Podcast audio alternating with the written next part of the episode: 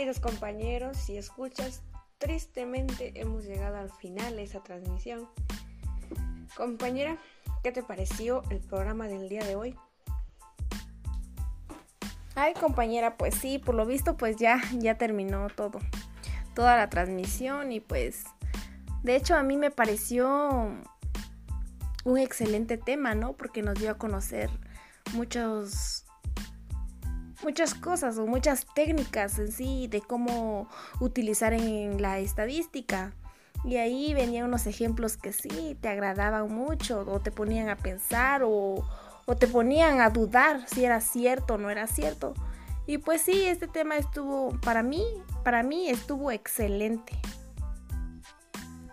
Pues fíjate que algo muy curioso es que al menos en mi experiencia, eh, lo que nos cuando nos tocaba eh, como estudiantes nos tocó desarrollar estos temas de la estadística y las pruebas que se pueden llevar a cabo en, en cuestiones de investigaciones sobre la educación, al menos a mí me hubiera servido muchísimo encontrar una información así, de que nos hablaran, nos explicaran sobre todos, todos, todas, todas las cosas que tienen que ver en esto. O sea, el hecho de cómo puedes utilizar a tu favor la estadística en la educación, porque a lo mejor podría eh, decirse que, no tiene relación, pero o sea, te das cuenta en el transcurso de, de, lo que vas estudiando que en realidad es indispensable tener esos conocimientos básicos sobre cómo obtener datos, cómo, qué prueba utilizar, o sea, todas esas cosas son importantísimas. De hecho, sí, compañera, porque como ya decía usted que a usted le gustaría que una investigación le explicara todo eso, ¿no? Y pues sí, en esta sí lo encontramos, porque aquí nos da la prueba más adecuada al tipo de investigación que nosotros queremos desarrollar, ya sea explicando paso a paso el procedimiento matemático y el proceso estadístico. Y también dentro de este programa de SPS nos permite determinar si se acepta o se rechaza una hipótesis de investigación. Hasta eso nos explica las hipótesis, ¿no? Cuándo se debe aceptar, cuándo se debe de rechazar una hipótesis. También nos permite identificar los resultados que sean significativos para que cuente con los elementos necesarios para la toma de decisiones, ¿cierto? Que les permitan realizar los ajustes que sean requeridos en la obtención de los mejores resultados o definir el éxito de la investigación. Esto nos sirve de, mucho, ¿no? Para, este, para buscar resultados exactos o tener datos exactos que nos permitan a, a la toma de decisiones, más que nada. Efectivamente, eh, no sé cómo a ustedes como escuchas cuál haya sido su experiencia o, qué tienen que opinar respecto a este tema, pero lo que sí les aseguro es que les va, a ser, va a ser de mucha utilidad. El objetivo de toda la información que se les brindó hoy ha sido permitirles a ustedes, estudiantes de pedagogía, facilitarse el camino en el, en el análisis estadístico debido a la dificultad que presenta el utilizar la estadística como instrumento para la toma de decisiones.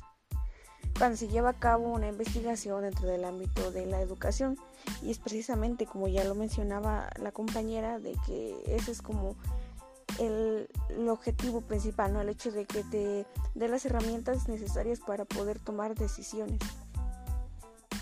Claro que sí, compañera. Este, más que la toma de decisiones, esto nos ayuda en, en el proceso matemático y en el proceso estadístico. Que esto nos va a permitir si podemos aceptar dicha información o lo podemos rechazar. Mm, como ya lo mencionaba anteriormente, que esto se le pueden hacer este, ajustes, ya que la, parte estadística nos, nos permite, ¿no? Nos permite a mejorar los resultados para poder definir mejor la investigación que estamos buscando. ¿O usted qué opina sobre esto? Pues mira, eh, toda la información brindada explica paso a paso el proceso matemático, pero también el proceso estadístico utilizando el programa de SPSS Y todo esto precisamente, em, todos los resultados que se obtengan en la investigación a través de las hipótesis y que, que se aceptan o rechazan, sirve para tomar decisiones, las cuales pues también van a permitir realizar ajustes para la obtención de los mejores resultados y así definir y lograr el éxito de la investigación.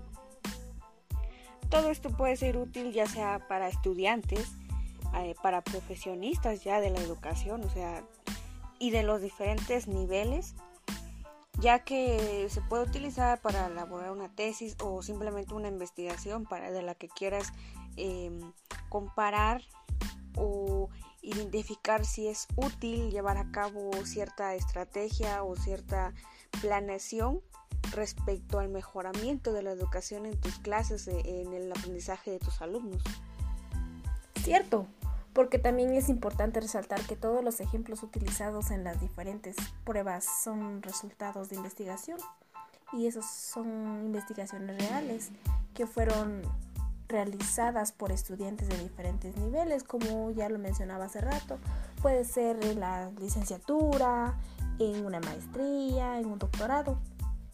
Esto puede ser como producto de trabajos de tesis para obtener un título profesional y ya llevarlo a la práctica más o menos, porque al obtener buenos resultados, pues vamos a ser buenos profesionales o buenos profesionistas para dar a conocer el producto de, de dichos trabajos que nosotros antes ya hemos investigado.